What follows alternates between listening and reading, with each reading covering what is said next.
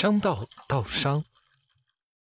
感谢啊二位嘉宾，今天我们啊又邀请到张洪福老师和张卫总啊，我们在啊商道道商第十九期啊继续相见。那这一期的话题呢，我们来聊一聊啊这个 COP 二十七和普通人的这个生活的关系哈，这个啊有点魔幻，是不是？这个大家普通人最近好像啊。会遇到各种各样的这个事儿，但是作为讲 ESG 这个话题的，我们可能还是多讲一讲这个可持续发展的这个事儿。那先介绍一下这个 COP 二十七吧，哈，COP 二十七叫做这个联合国气候变化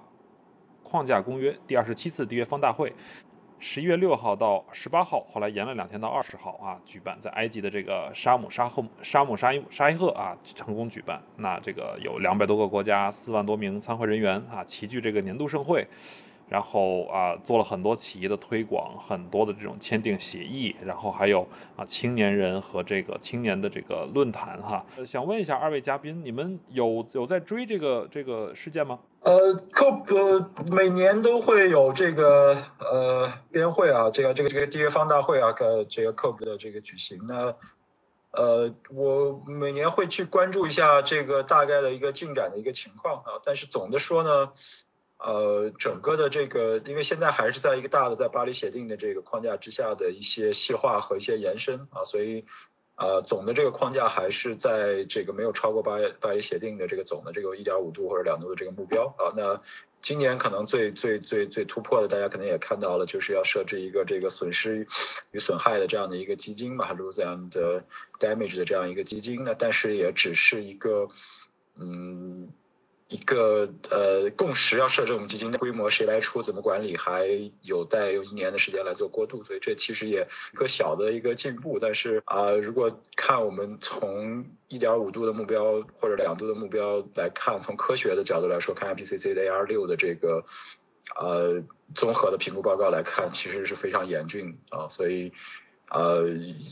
总的来说还是在一个轨道之上，但是这个轨道是不是能够通向这个这个气候变化的这这这个解决这个问题的这个终点呢？这个还是有不确定性啊。虽然这个呃方向还是一样的，但是这个速度我觉得可能还是有一些缓慢。目前看，跟大家介绍一下这个损失和损害的这个基金它的一个背景吧，或者是它是不是跟啊之前讲的补偿发展中国家的这个费用的这个这个内容吗？比较多的这个呃扯皮的事儿了，因为很早以前。啊，如果呃，就是最早呢，这个会认为整个呃目前的这个温室气体排放可能百分之八九十都是由于工业化国家在，就是已经工业化的这些发发达国家在工业化的过程当中造成的。那呃，历史上可能百分之八十都是有有工业化国家造成的。那这二十年或者这三十年吧，随着中国。的这样的一些这个发展中国家的一个到了这个工业化的国家的排放，而且另外还有一个角度来说，就算是我们这个生产的呃排放主要在这个发展中国家，但是最终的消费还是在发达国家哈，所以啊最早的大家也有论调说是希望能够让发达国家更多的来承担这样的一些历史的责任。那但是这里头就又牵扯到了各种阴谋论，对吧？人家说在我们发展的时候，我们可能不就发达国家在发展的时候可能就没有这个问题。那现在我们可能用这种方式来提出来，不让这些发展中国家更多的这个进入工业化或者是后后工业化时代等等哈，就有一些呃相互的这样的一些扯皮。但最后呢，我们还是达达成了叫所谓的共同并有这个。呃，这个差异的这样的一个一个责任哈，意思就是这气候变化是我们不管是发展中国家还是发达国家，过去是过去的排放国还是现在的排放国还是未来的排放国，大家都要去啊遵守或者都要去关注和减少和承担一切责任的，这个就是所谓 NDC 的这个自主贡献的这样的一些由来。但是可能发展发达国家，一个是它有历史的责任，二一个他们有更强的这样的。呃，经济和这个呃科技的这样的一些能力来解决这样一些问题，所以希望让发达国家来多提供一些这样的一些资金。呃呃，但是在一涉及到这样的一些问题，就会有很多的细节呀，怎么来计算的问题，谁来出，怎么管理呀，这样，所以一直都没有落实哈。所以这可能是之前对于这种资金的这样的一些呃讨论的一些来源。那现在的。这个呃呃损失损害的这个基金的这个共识可能也是，呃又往前走了一步啊，但是可能还要看更多的细节啊，更多的细节。这几年我真的关注的不太多，就原因呢，就是刚才一开始就是这个张胜提到一样，就是啊，虽然有一点点进步，但是就是连续几次吧，就是让人这个这个结果呢，不是并不是让人就是很很很乐观。好在今年呢，就是说刚才就成立成立一个基金嘛，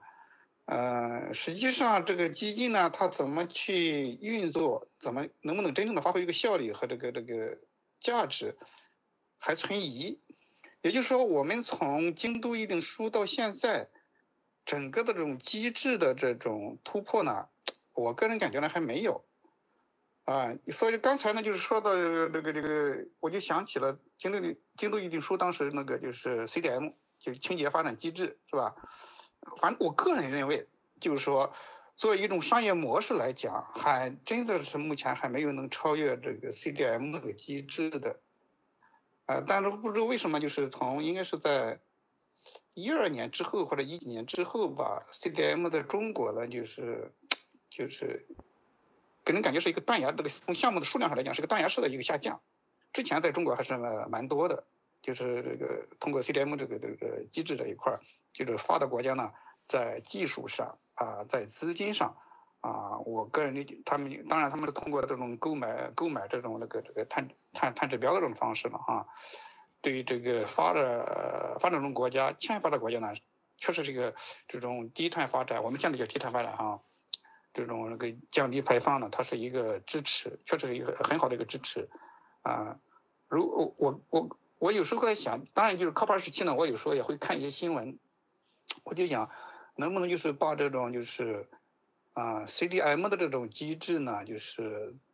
再改革一下。就把它放到供应链里边去，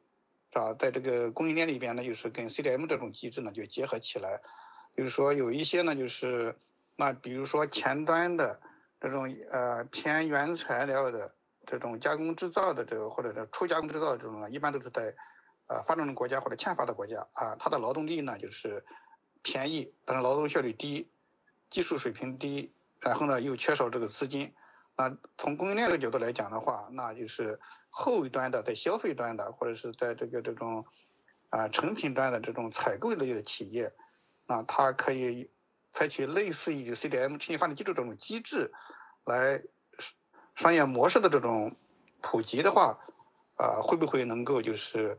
啊更有效的就是帮助这种啊或者叫更务实的去帮助这种欠发达国家的这种私营部门呢去来这个。啊，提高它的这种低碳发展的这种水平。毕竟这种碳排放来讲的话，就是很多是就是我个人感觉还是，呃，私营部门这一块，就是我们的工业啊，各个这种产业排放的更多一些，而我们的实际的这种，啊，单纯的消费端的话还是少一点。对，这次大会我看下来哈，我觉得以我我不知道这感受对不对哈。就首先来说哈，这个这个跟我们在呃。参加这个 China Safe 这个年会的时候，当时张瑞总在会上有过这样的一些说法，就是，啊，当时讲 ESG 的这个话题的时候，已经很少有人去讨论这个什么是就 What is ESG，或者是 Why we do ESG，很多的都是讲 How。啊，就是我们如何去做 ESG 管制，如何去做这个 ESG 的这个这个发展。那这两年来看，确实是有这样 ESG 大发展的这样一个一个态势。那就气候变化的话呢，有的人也会感知是类似的，就是没有人在讲说啊，它。什么是一点五度？那一点五度可行吗？对吧？我们是不是要自主减排？是不是要设定目标？还以及啊，我们这个气候变化是不是科学的？或者说气候变化是不是跟我们人类活动哈，这个我们啊不呼吸不放屁哈，是不是就可以哈？也会有这样的一些讨论。这这种这种这种讨论会越来越少，但是更多的会强调说，哎，我们如何去做？如何去做这个气候变化？但这次会议我看下来这个新闻哈，就是我我感觉像是一个。我不知道这样这样描述合不合适，就是像是一个就是在田间地头，或者说是在这种特别呃市井的一个场景中，一个一个一个骂街，或者说是一个吵架的一个场景。因为 我看到有新闻说，像是像是比如说像是化石能源，化石公司派出了大量的这种说客去到这个会议当中去去做这个说服这个。应用化石能源的这些这些内容，包括像啊这个啊明年啊 COP 二十八这个气候峰会的东道国这个阿拉这个阿联酋的这个总统也是表示说，他的国家会继续提供石油天然气，只要世界有需啊有需要啊，包括石油公司也是啊，石油公司的这些也在参会的时候表示说啊，将自己标榜为气候保护的冠军，但是他们在美国可能有些因为这些类似的说法已经面临诉讼。就是你可以看到，说这种像是市井吵架的这个状态，你你们不会觉得说是是是是特别一种困扰，就大家好像各谈各的，这这就让我觉得说这个这个像刚才张瑞总所讲到的，是不是阴谋论啊？是不是这种这种啊这种啊不同的利益间的一些一些集合呀？所以所以所以所以你们二位怎么看这样的一些一些一些观点呢？这个呃。其实每年都会有这样的一些问题，对吧？那比较说，只要是这种全球性的大会呢，都有各方面的利益的代表人。那比如说之前的所谓达沃斯论坛呀，这种全球化的一些论坛，大家都有这个当地的农民啊，什么这个这个这个抹个眼泪儿啊，这种是吧？有的呀是吧？这样的，还有还有切手指的，是不是？这个韩国的这个农，这就都是都有各种。其实是世世界是这样的，就是说我们肯定是有不同的目标的。那我们说化石能源，从气候变化来说，它确实带来了这个呃呃温室气体的排放和这个升温的这样的一些一些来源。那但是呃我们说，假如说我们现在都不用化石能源，其实是不现实的，对吧？哪怕是我们中国来说，这也不能搞一刀切，也有也有要有序的和这个。呃，先破后立的，只要先立后破的这样一种方式去去做这种呃呃低碳的这样的一些过渡，所以呃也不能说这个有化石这个这个能源的这个 lobby 啊这样的一些一些一些角度来讨论问题，就一定是呃这个呃有问题的，或者说有些阴谋论的。但是我觉得现在的很麻烦的一点呢，主要核心的难度是在于这个。嗯，就是每一方都是理智的。我每一方如果拿到一个小的，呃，这个这个呃条件之下，我们都是呃 make sense 的。但是这种合成的谬误哈，所谓合成谬误，就是每一个环节看似都没有问题，对吧？我们是要呃低碳转型，但是我们也不能这个先先破后立，对吧？是吧？全油都都踢掉。但是这些每一个环节看似都有道理，但是最后合成起来可能达不到我们说的这个巴黎协定的这个目标。或者说，我们再再再再说直接一点，可能就会这个气候变化，这个这个呃冰山可能就会撞到，最后这个咱们的地球就会撞到这个冰山上。有没有这个可能？现在看起来确实有这个可能，但是这种可能怎么能够避免？其实这个是挺挺麻烦的一件事，无数个这种。呃，文学作品或者博弈论什么的都在讨论这样一些问题哈。那说到这儿，其实有一个经典的这个这个呃气候变化的笑话，已经很多年了。那那那，就说比如说一艘船都都在这个大海上哈。如果说这个船现在告诉你马上就要沉了哈，这个这个还有一个星期到岸，但是它三天肯定要沉。那这里头肯定所有的船上的人无论如何这个。该这个呃补船补船，该舀水舀水，该这个扔自己的这个行李就扔行李，因为这些都要倒。但如果这个告诉你这个船是在漏水，但是不知道哈，也许肯定是一一周到了这个终点，我们这这一船人是没问题，但是下一船人不知道，再下一船人可能十船以后人就全死了，或者三船以后人都全死了，或者二船以后的人都死了，但是我们不知道，那那那肯定是这个漏水节奏不知道，那那可能这船的人。呃，喊一喊哈，觉得我们不能损害未来人的利益，但是我们现在呢，那那也要考虑我们现在的利益等等。那如果这这还不算复杂，然后再复杂来看，就如果它不是一个均衡的这个漏水哈，比如说有有有这种，比如说马尔代夫的这个仓哈，比如说这个小岛国家的这个仓，呃，肯定这三天以后就淹了。但是大部分的这个一头等舱、一等舱、二等舱，百分之八十九十的舱，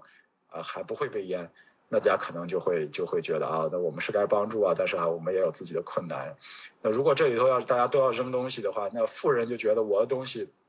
太值钱了，同样扔一百公斤哈，我的东西可是值什么一万块钱、十万块钱。那穷人说你我的东西虽然不值钱，但是我东西。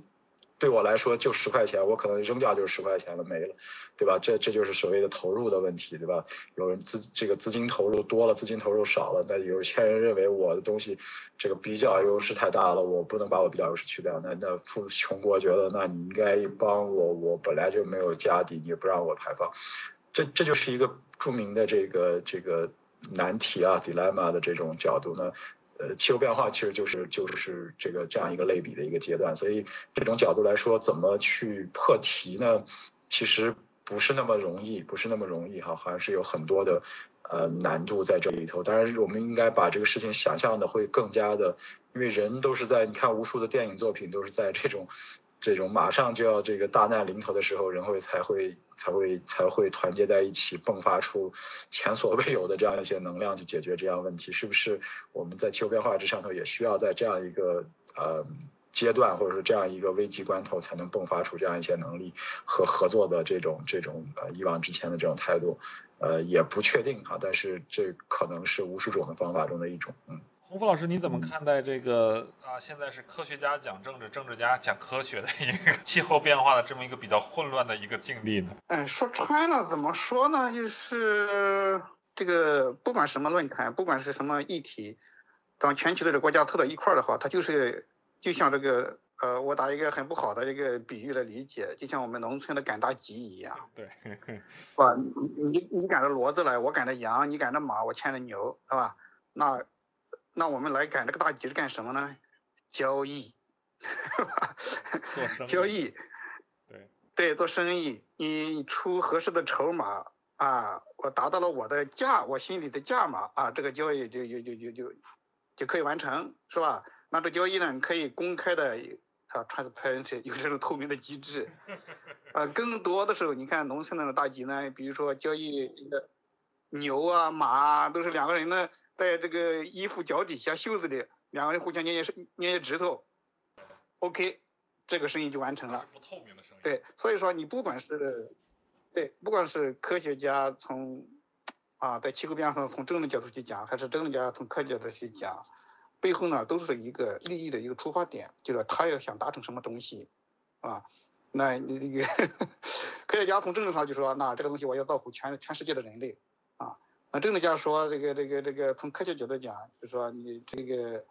啊，这个两度、一点五度、二点五度、二点七度，对对，这些东西可能会给我们的经济、我们的人民生活水生活水平带来什么什么的影响啊？那这背后的话，如果是这样的话，我们应该用什么样的经济发展模式？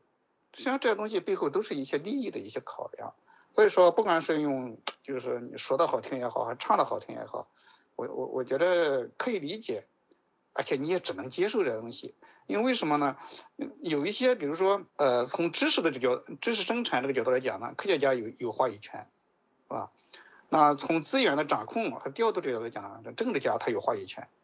啊，到他们手里都掌握了一些资源的啊，不管是知识资源还是这种啊经济类的这种民众动员的资源也好，他们都掌握了一些权力的东西，来来可以来运作一些东西。中国的老话讲什么“天下熙熙，皆为利来；天下攘攘，皆为利往”，是吧？这种确实是有利益，他还会更。当然，也有看的新闻说啊，这一届这个亮点全无。有的新闻就是就是很很负面的去来批评他，说啊，这一届 COP 二十七是亮点全无，其中除了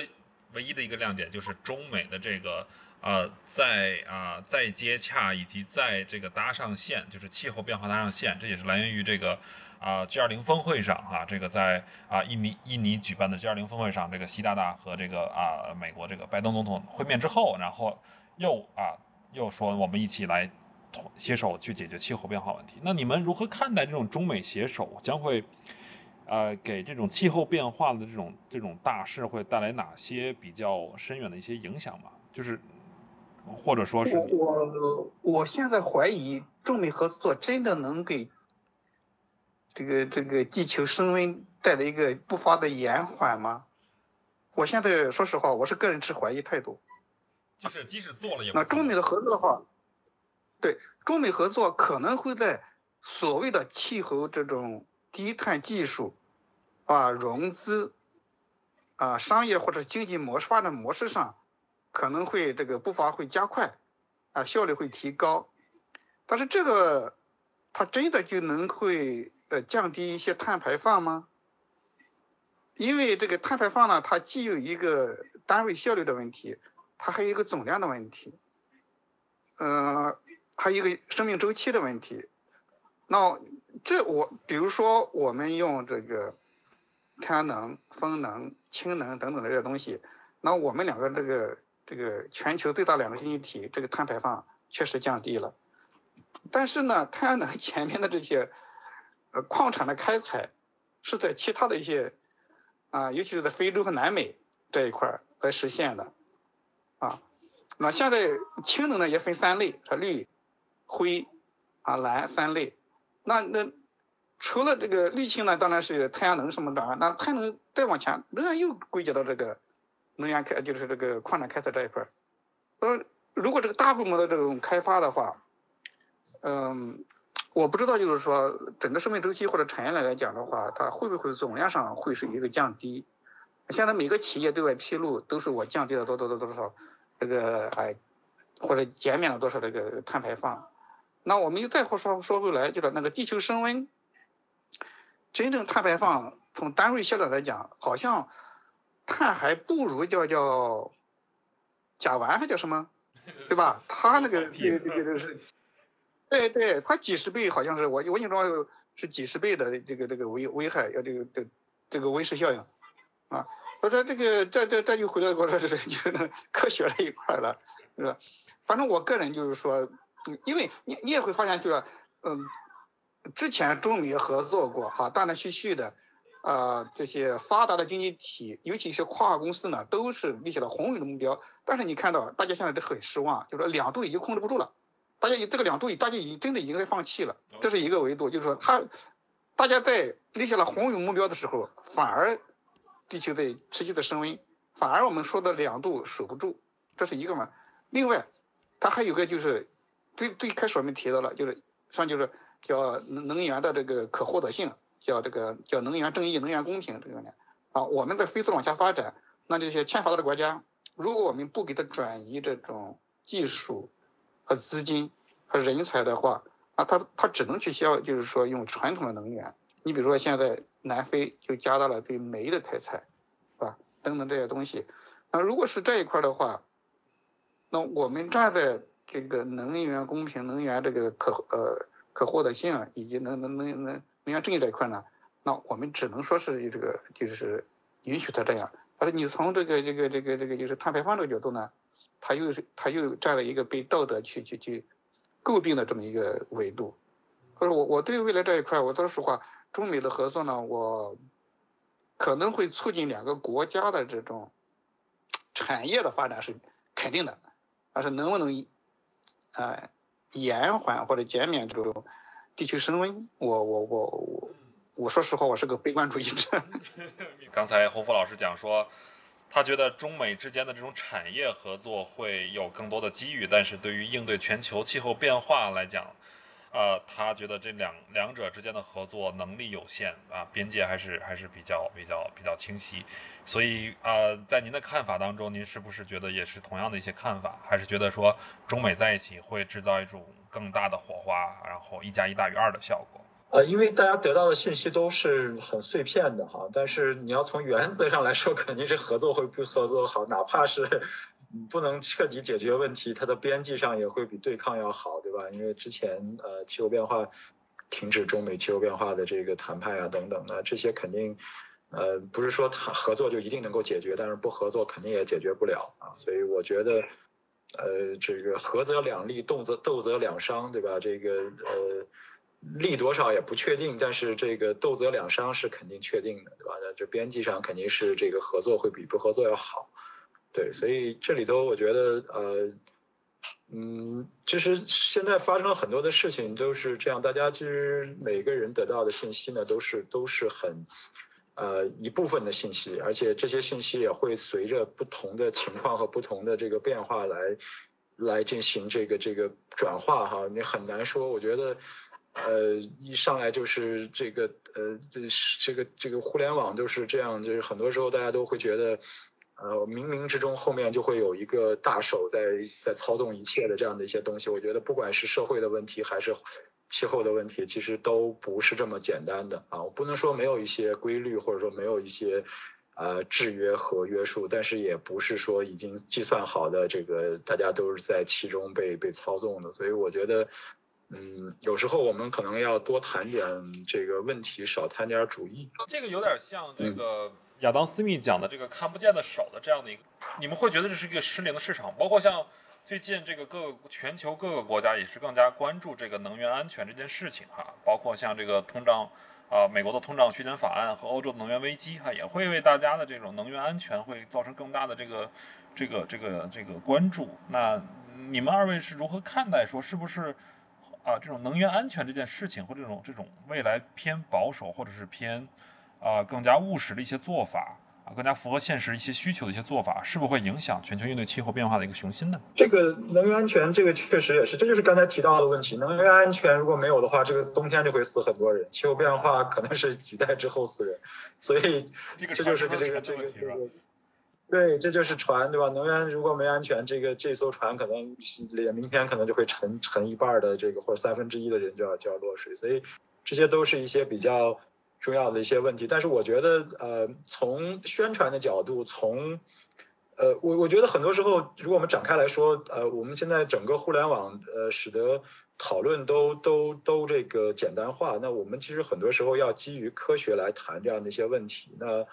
呃，其实你看，呃，就像比尔盖茨写的那些书哈，其实。那他其实是我不是说他说的一定对哈，但是他至少是用一种科学的方法来做了呃呃研究和做了一些讨论。那怎么是一个科学的降碳？怎么哪些行业的降碳的潜力会更大？需要突破哪些这个技术的一些要点？那这里头可能就需要呃这个科技界，然后产业界、这个资本界、金融界和政策界的呃多种的这样一些助力。所以我觉得很多的时候我们缺少的是一种科学的讨论的。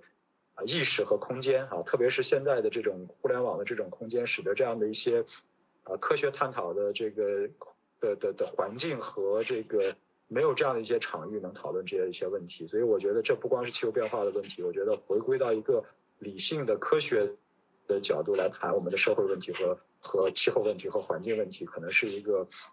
呃，回到我们本源上的一个方法论上的一个问题，然后再去讨论怎么做的这样一些问题，才会有更加的有意义。嗯嗯，那这个有一个问题给到这个洪福老师哈，就是你看说这个事关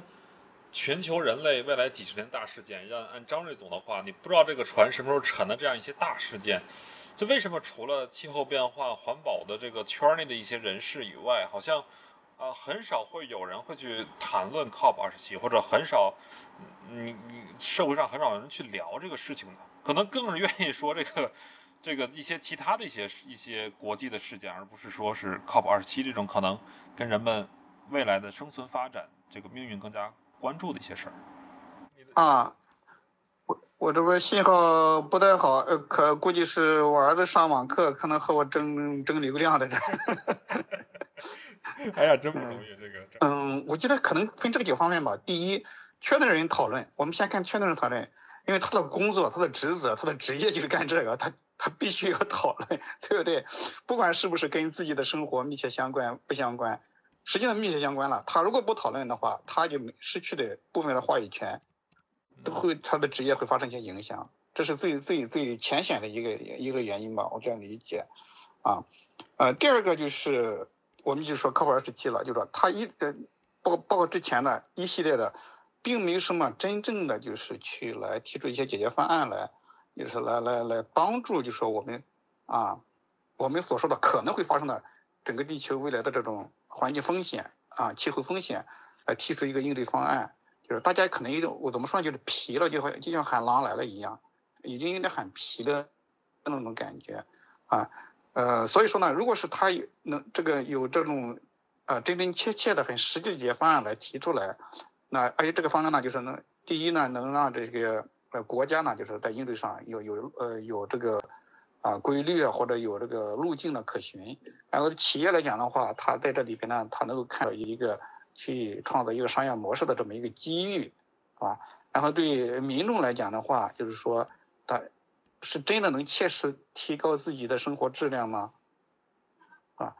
我觉得这几个方面可能是，如果是我我作为一个普通的就是一个这种地球的公民来讲的话，我可能会从这三个维度去去考虑这个东西。啊，你比如说，那靠谱二十七，如果是真的给出了这么啊一个解决方案，那如果这个解决方案就是说是让你少吃牛肉啊，因为你吃牛肉多，养牛多，牛放屁多，然后带来的是效应的话，那我可能就是说，如果除非我是一个素食主义者，我可能会欢迎。但是如果是影响了我的生活质量的话，我根本就不 care 你这个提议。啊，所以说还还是屁股决定脑袋。我不知道是否有这种研究哈，会不会人们更加关注明天或者下周就要来的台风的一些新闻，而不是说可能未来十年、未来二十年才会影响我的 COP 二十七或者气候变化的这样一些的一些结果和产出？这很正常的，也，并不能说公众呢就是一个短视，而是先关注眼前的利益嘛。就是说，就好像刚才这个张瑞讲的一样。啊，这个船，这个明天要沉和十年之后沉，那我肯定要关注明天要沉的那个船。我我明天我出不了小区，是吧？我扫不了码，我上不了班我肯定先我先去这个这个这个给社区打电话，我需要解决这个问题，是吧？解决我解决我的弹窗，是吧？嗯。你你讲多了，这个这个节目之后都被封了，你小心点儿。啊。这个不会，这个你你别点进去就可以了。就是说我那个原理就是说我先解决我手头上对我来说最有挑战性的，因为对某一个每一个具体的个人来讲，就是说这个圈外的人来讲，他就是我们都知道那个分这个这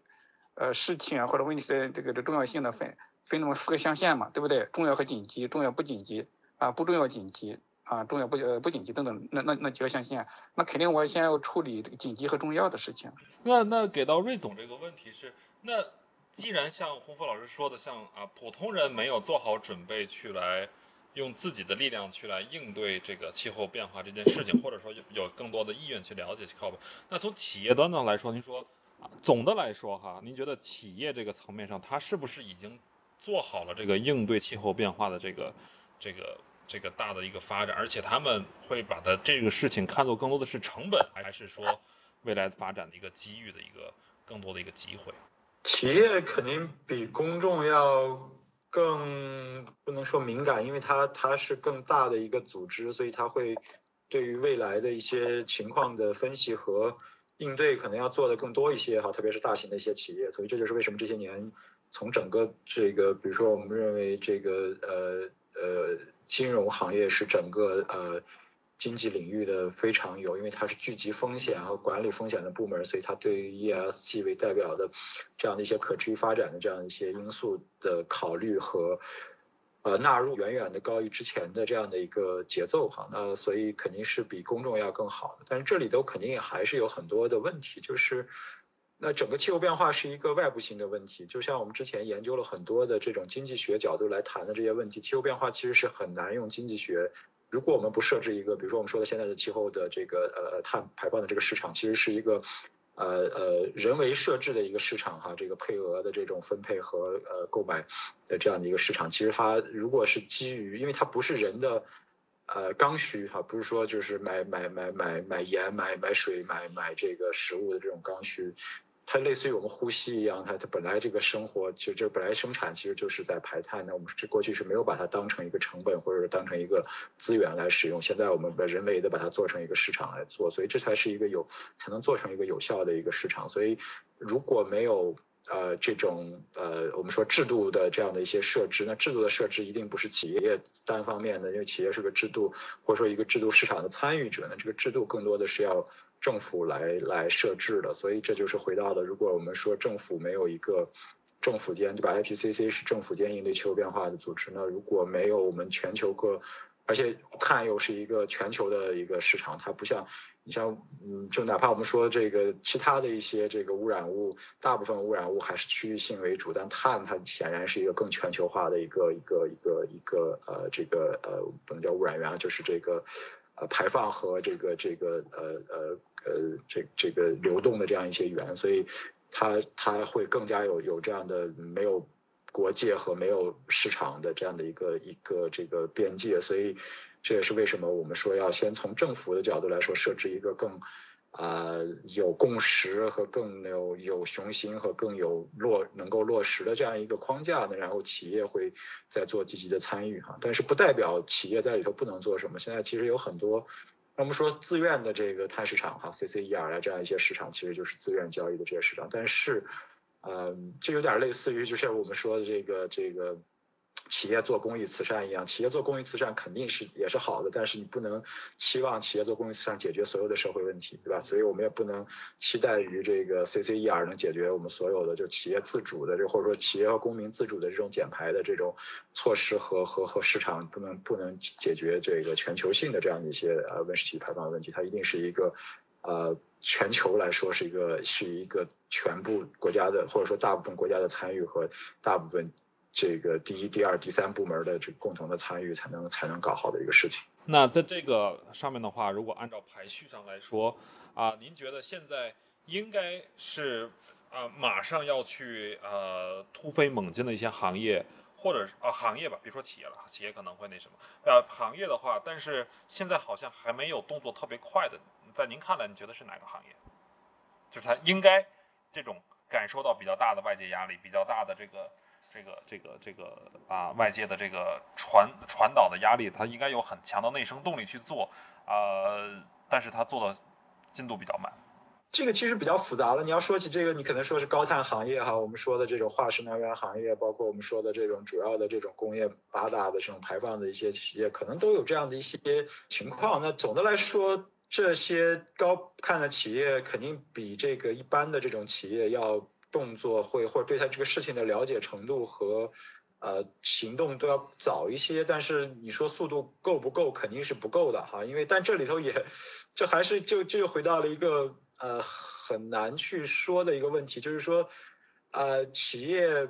嗯就是我们永远是在一个约束条件之下解决问题，这些企业这个其实受到的。呃，气候变化之外的这样的一些这个这个呃经济周期啊，地缘政治和这种呃呃宏观经济的这样的一些一些影响，其实非常大的。那它的这种，而且他们的这种成本的压力啊什么的，都还是在一个比较明显的这样的一个一个呃这个态势之下。那要求他们去呃怎么说自我革命，或者说自我去去去去。去去解决自己的问题，这个有时候可能也是个不是那么现实的一个一个情况哈，所以这东西一定是在对，如果是要求自我革命，那一定是这个，比如说大家都关停，那那肯定关的少的在就就就占便宜，对吧？因为就像。就像这现在这个大众上就是就是说俄乌俄乌冲突之后，那你你你这个化石能源又都涨了，那你肯定是削减这个产能少的这样的又又占便宜，所以它肯定是一个，如果它不是一个呃政策上的一个统一的一个方式，或者说用一种更更更怎么说公平的方式来做这个事情的话，它一定是一个呃劣币驱逐良币的一种方式，所以这个这个角度来说，我们很难去。单纯的去去责备哪一个行业，对吧？但是我觉得这还是基于科学的一个分析啊。我觉得那如果从从运动角度来说，我们肯定要去谴责这些高碳行业，它它一定是这个这个这个这个有问题。但是如果我们要更理性的去分析的话，那也很难做自我革命的哈，这是很难的。你你你这个呃，这这一定程度上是一个不可能的一个一个情况，所以一定是对我们给他，我们给这不就是。他们不能自我革命，不代表我们不能给他压力，对吧？我们可能外界给的压力，这个不管是政府的这种硬性的压力，还是这种呃所谓利益相关方的这种软性的压力，reputation 声誉上的这样一些压力，甚至我们做 campaign 啊，这些这些，我们说那些那些有一些这个 NGO 做一些 campaign，我们会认为有时候会比较极端，但是它一样会产生一些好的一些作用。所以我们从微观上，我觉得这些都是有意义的啊，但是我们不能去。呃，如果站在一个系统性的角度来说考虑，我们要把这些东西都考虑在一个维度之下啊。这个政府对它的这样一些要求，这样的一些市场化的，比如说纳入碳市场的这样一些步骤，呃，公众的一些觉醒，把这些压力转化成这种。动力去推动他们做改革，这一系列的一个配套性的东西，可能还会做得更好。有一个很核心的问题，就像刚才张伟老师所讲到的，既有外界的大周期，有内界的小周期。那外界的这个压力所如何传导到哦，外界的压力如何传导到内部的行动，这是一个问题。当然，其实外界的压力还有一个情况，就是说它只有一笔钱，这一笔钱有可能会给到啊这个煤炭企业贷款，究竟是你说给钱是用它新建的煤电这个。火力这个发电厂呢，还是说对于火电的提前退出，或者说对火箭火电的这种啊节能改造、这种能耗能耗改造等等，这些背后，包括现在像中国的这种能源结构，也都会有很大量的这种呃上千上万的人是的就业生活这种相关的前景。那呃，洪福老师，你是如何看待这个这个过程当中如何去平衡这种啊应为了应对气候变化所影响这种人啊人们生活人们这种呃正常啊这种啊工作的这种这种内容，然后如何去取取取舍一个平衡性？这个去 balance 的话确实比较难。这个因为这种说实话，我们之前没有那个菊杆改造的时候是。对吧？就是 不让烧了。不不不不用那个秸秆改造，你就拿去年前年那个那个那个老百姓别烧这个煤炉子，然后改改成气和电，一个道理嘛。对对对。都快冻死人，都冻死人了，都对不对？你就是说，那那个那个那个这两天看视频比较多，那就是说你你是不是真正的呃人民的那个就是群众呢？第一，他理解不理解？第二，他支持不支持，啊，第三呢，就是他这个接受接受不接受，啊，我觉得这里边可能有有这种启蒙的东西啊，宣传的东西啊，最根本上还是要让老百姓呢能从这种运动也好，这种模式也好，或者这种政策倡导也好，呃，甚至包括企业的这种产品也好，产品服务也好，能够真正的哈，就是啊。呃，享受到就是应对气候变化带来的改变的这种好处，我觉得老百姓是乐意去这个这个这个乐见其成的，否则的话，呃，只能是这个事与愿违。这个会不会把人们推向这种 灵活就业的这种？我我不知道哈，就是像像这种现在比如说在 ICT 行业当中的这种很多。啊，都会被推推到灵活就业这条线上。你觉得这会是一种解决方案吗？或者这是产业之间的变化，肯定的，因为人的总量基本上就是它这个存量就能就就就是一个相相相对一段时间之内，它就是一个定量的一个东西。嗯。啊，你这个如果是一个呃，假设我们一个传传统产业，比如说这个煤电厂是吧？那个大幅的压减，啊。就好像当年我们九二年、九三年这个纺织行业、纺织行业压定一样，是吧？大量的纺织工人失业的同时，其他行业也会增加就业人口。嗯，这个人就像蚂蚁一样，他这种 适应的能力还是蛮强的。作为一个普通的民众来讲，他总要生活下去嘛，对不对？那同时呢，这种呃，我们所所说的所谓的这种新能源行业，这种呃，就业的这种。对它的就业前景还是这个，呃，就是说为这个传统产业的这种人的这个就业的转型创造了很多的机会和和和平台，因为就是说好多这种新产业的这种就业，大部分还是从传统产业转过来的，它不是单纯的一个人力的过来，它更多是一些知识经验的一个呃转移啊，就好像这个我们去做这个这个，呃，嗯，我们就假设一个就新能源汽车。是吧？像这纯电的、增程的也好，它招了好多的工人，仍然是过去传统的车厂过来的工人啊，他仍然要走加工那个路子，啊，等等这一块，我觉得这个，呃，可能短期会某些行业呀、某个区域啊，可能会受到一些冲击，长远来说，我觉得倒不用担心。就是还是会消减这种啊一些啊市场，因为市场变化导致的整个就业市场的变化，其实跟我们现在的工作很类似。就是我跟我朋友也聊，像。像我们现在所从事的这个工作，你说放到二线、三线甚至四线城市当中，你可能都不会有这样的公司，不会有这样的职位，不会有这样的这些工作机遇去为大家服务。就是也是经济发展到一定程度上的时候，才会有这样的一些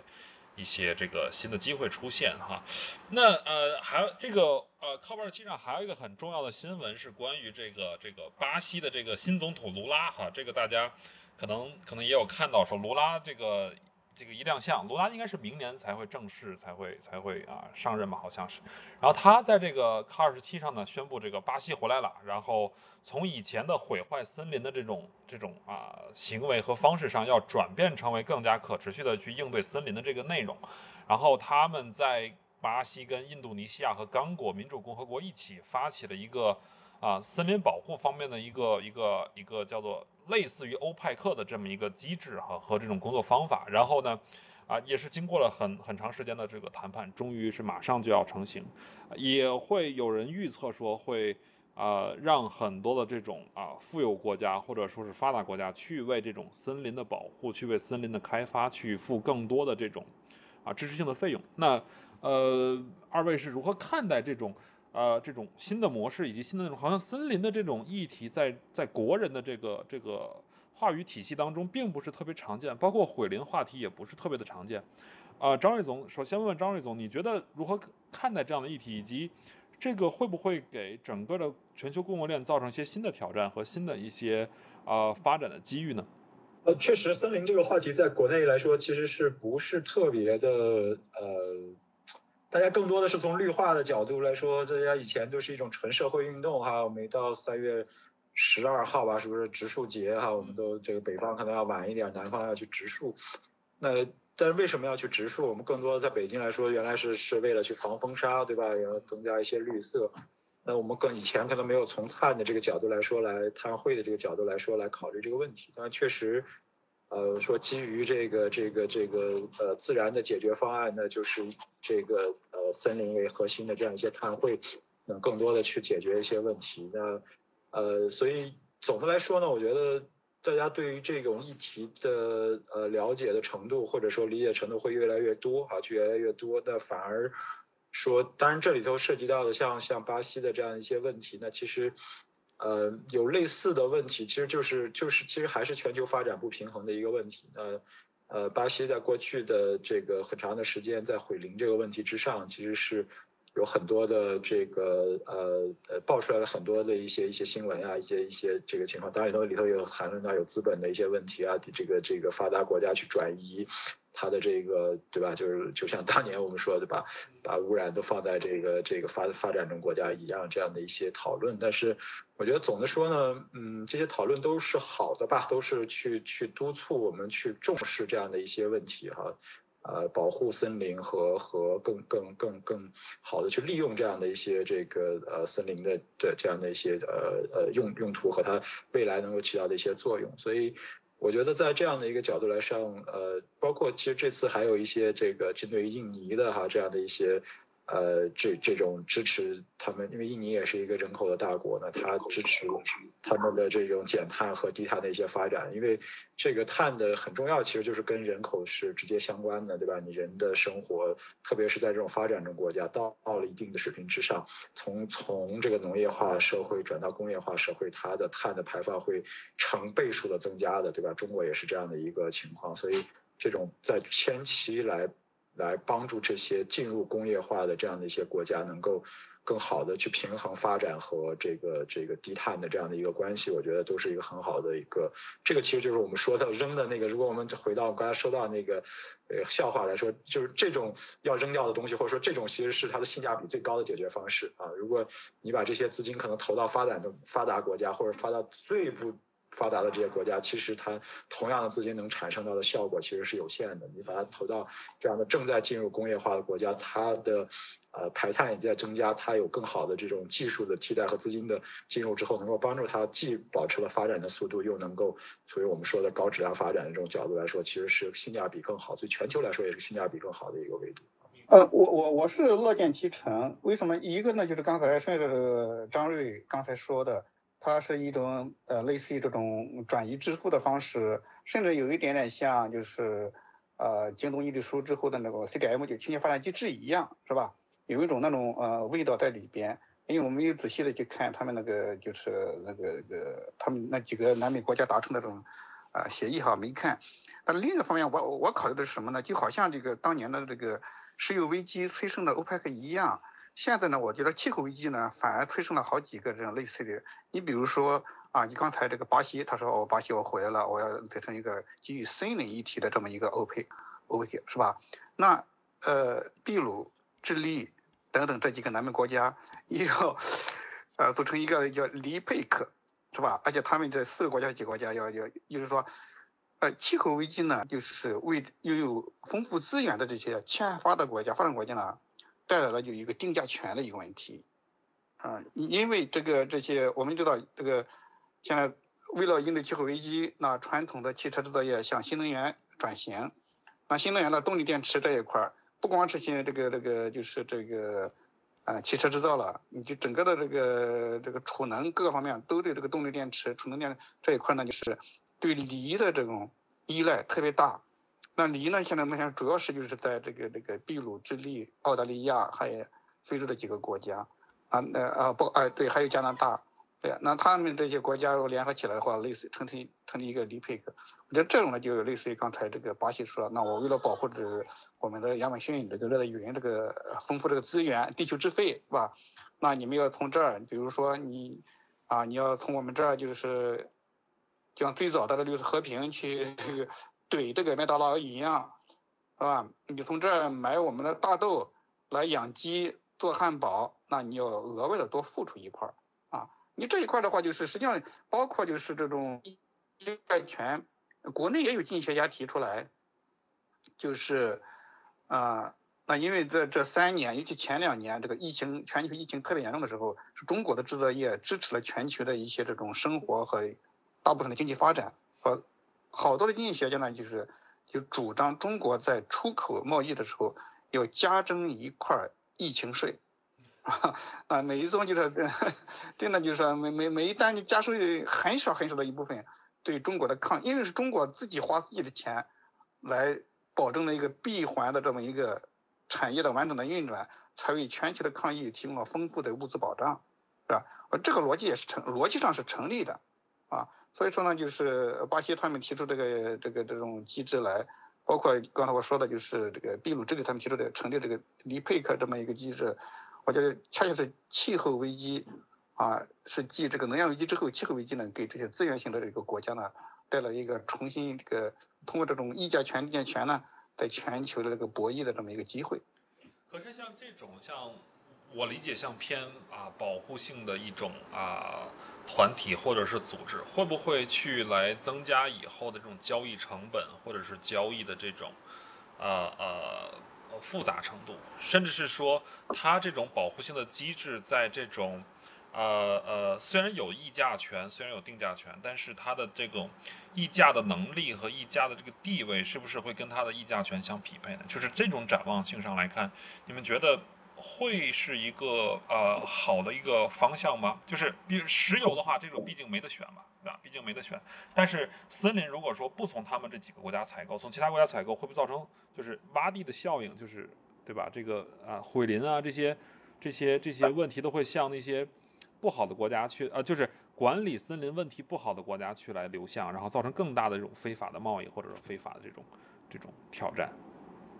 我觉得这个倒哦不用担心啊，你像比如说这个，呃，你不管他们在这个呃呃这个博弈的过程中这个收益多大吧，至少呢就说他已经可以参与到博弈里面去了。之前他们是真的是没有什么博弈的这种，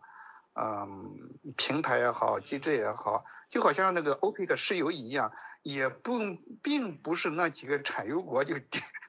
是吧？他就说了算了，背后是巨大的是全球流动资本在在在在说话，是吧？呃，是这些消费大国的嗯在在决定了一些话语权在里边，啊，所以说呢，我觉得首先我们就是我为什么一开始说要乐见其成呢？就是说，首先有这么一套机制啊，有形成的话，啊，就是有规则总比没有规则强。就是说这个规则呢是摆到台面上来，是基于这个国家和政府之间的一一种博弈呢。总比那么几个跨国公司在背后呢，就是来来来主导这个，虽然实际上有可能还是他们在主导啊，但是总总是就是比那个原来的那种在地下呢，要要要更公开一些，更透明一些。大家不是在袖子里去谈定价，而是把这种对，不是在袖子里边了，而是摆到这个可能有一个加盟表了，也可能有 写在墙上去了。对对对对，好啊。那从这个刚才讲到这些这些啊气候变化内容，又聊到天下熙熙皆为利来，攘啊天下攘攘皆为利往这种关系。那呃，你们再看，如果从利益的角度来看整个气候变化的未来发展，甚至于包括像明年在迪拜举办的 COP 二十八的话，你们觉得会跟 COP 二十七有很大的变化吗？还是说，可能在未来两三年甚至五六年之内也就这样了？只不过就是利益的分配和大家在抄嘴架而已。好，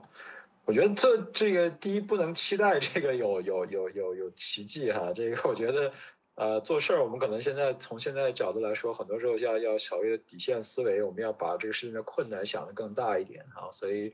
我觉得倒是不是说有特别呃明显的一个这个，因为这个目前来说还是在整个巴黎协定的这个框架之下在做完善和做在做落地吧，就是一些细化。但是从哎，我觉得从每个国家自身的这些，特别是我们。中国三六零目标提出之后，所谓一加 N 的这政策体系不断的在发展之后，那随着我们国家整个的这个呃能源的替代和这个呃呃能源这个结构的一些变化，那这些可能都是一些比较大的一些结构性的变化，那这些可能会实质性的影响到呃整个的排放和呃整个的这个气候变化的这样一些进展。但从政策的角度来说，我觉得。国际的这种角度，可能还还是在一个比较焦灼或者比较比较这个呃是在正轨上，但是它的速度我们不能期待太多啊。但是从个体的国家来说，包括嗯社会的资本和社会的一些创新来说，我觉得这些可能都会有一些突破，因为时间上来看。呃，如果有社会的关注、资本的投入，然后以这个基础呃科学和这个呃这种创新型的项目的不断的在呃全球的这样的一些呃试验和推进，那这些可能都会有一些。呃，我觉得最后解决的肯定还是个技术的问题哈。就是如果我们说政策是很重要，它是很大的一个框架和去去鼓励这个发展。但是如果你要去真去解决这个问题的话，如果看增量来说，肯定还是一个科技为主的方式去解决的。所以我们可能这些方面可能都会有更好的一些进展。我是很期待。但是呢，又是相对一个悲观主义者，因为一开始我就说了哈，我我期待这个就是能够取得更大的一个进展，或者这个地球未来的气候呢会越来越美好。但是呢，它真的到时候能取得一个好的结果吗？啊，我觉得呃这不太现实。反而我觉得就是基于这种国家与国家之间的这种利益的博弈啊，这种啊所谓的平衡啊等等的。还不如呢，就是私营部门，就是商业部门呢，他们基于这种长远的利益的啊追逐，去在这种有利于，如果是他真的是啊，就是对接受这个就是气候变化这个理念，要应对这个挑战，去来布局一个长远的战略，就是你说的实现可持续发展的话，他去做一个布局的话，我倒觉得他们可能就这种叫啊实打实的可能会带来一些变化。你比如说中国的这种光伏产业，是吧？从这个，呃，前两天我跟他们交流，就是说，我们应该从过去的单纯的贸易，到后来的这种，啊，OEM，啊，到现在的真正的就是说，啊，实行一个就是这种结成一个利益共同体。我们在那儿真的是，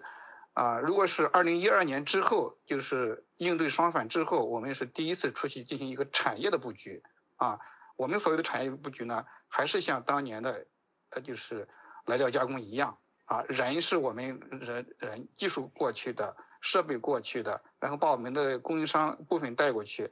啊，他们呢只是做一个组装而已。但现在不是了，现在呢就说我说应该进入一个三点零阶段，就是和他们达成一个真正的一个利益共同体。我们过去呢只是把我们的技术和管理输出去，商业模式输出去，那工人生产啊，大部分的设备、原材料的采购。等等的，基本上就是以我们在投资所在的国家为主体了，这样就是，呃，这样的话就是反而呢就是能带动这些发展国家、欠发达国家呢，就是一个这种，啊，以可再生能源为主体的这种应对气候变化的产业的一个蓬勃的一个发展。你们觉得在气候变化这一题当中，会不会也出现这种亚洲之光，或者说？我们在未来的这种大型的这种国际双边的这种这种议题上当中，看到亚洲国家会更多的承担相应的角色，更多的扮演重要的角色。我是觉得亚洲还是有优势的，啊，整个的这个光伏产业链，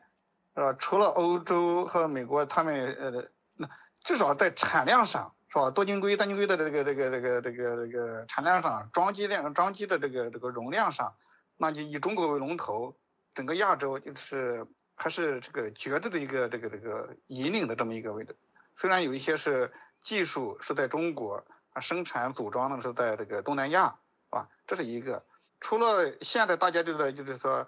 呃，已经比较成熟的呃光伏、太阳能这个风能之外，那大家这种出口也是比较呃大家比较期待的氢能啊啊氢能这个领域的话，那是日本是很厉害的，嗯啊，日本和韩国啊，这个那中国现在也是风起云涌，前两天好像是什么呢？红杉什么那几个这个全球比较大的几几个这个嗯私募，那他们是领头成立一个，好像是一百亿多少，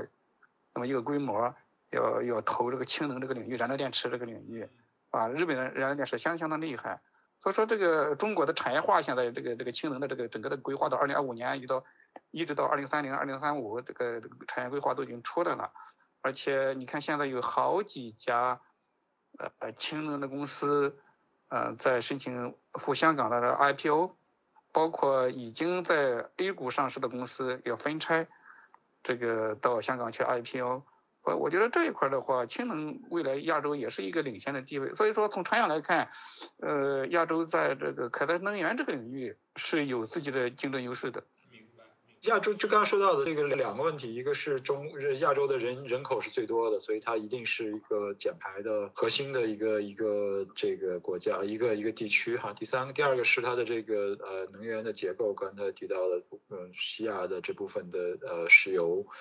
呃，我们中国和呃的新能源，包括这个日本的呃氢能等等哈，这些都是。呃，在一个非常重要的一个维度，而且大部分的亚洲国家都走在这个呃工业化的这样的一个过程当中啊，所以这些都是比较有优势的地方啊，所以我觉得啊，一定是一个非常重要的。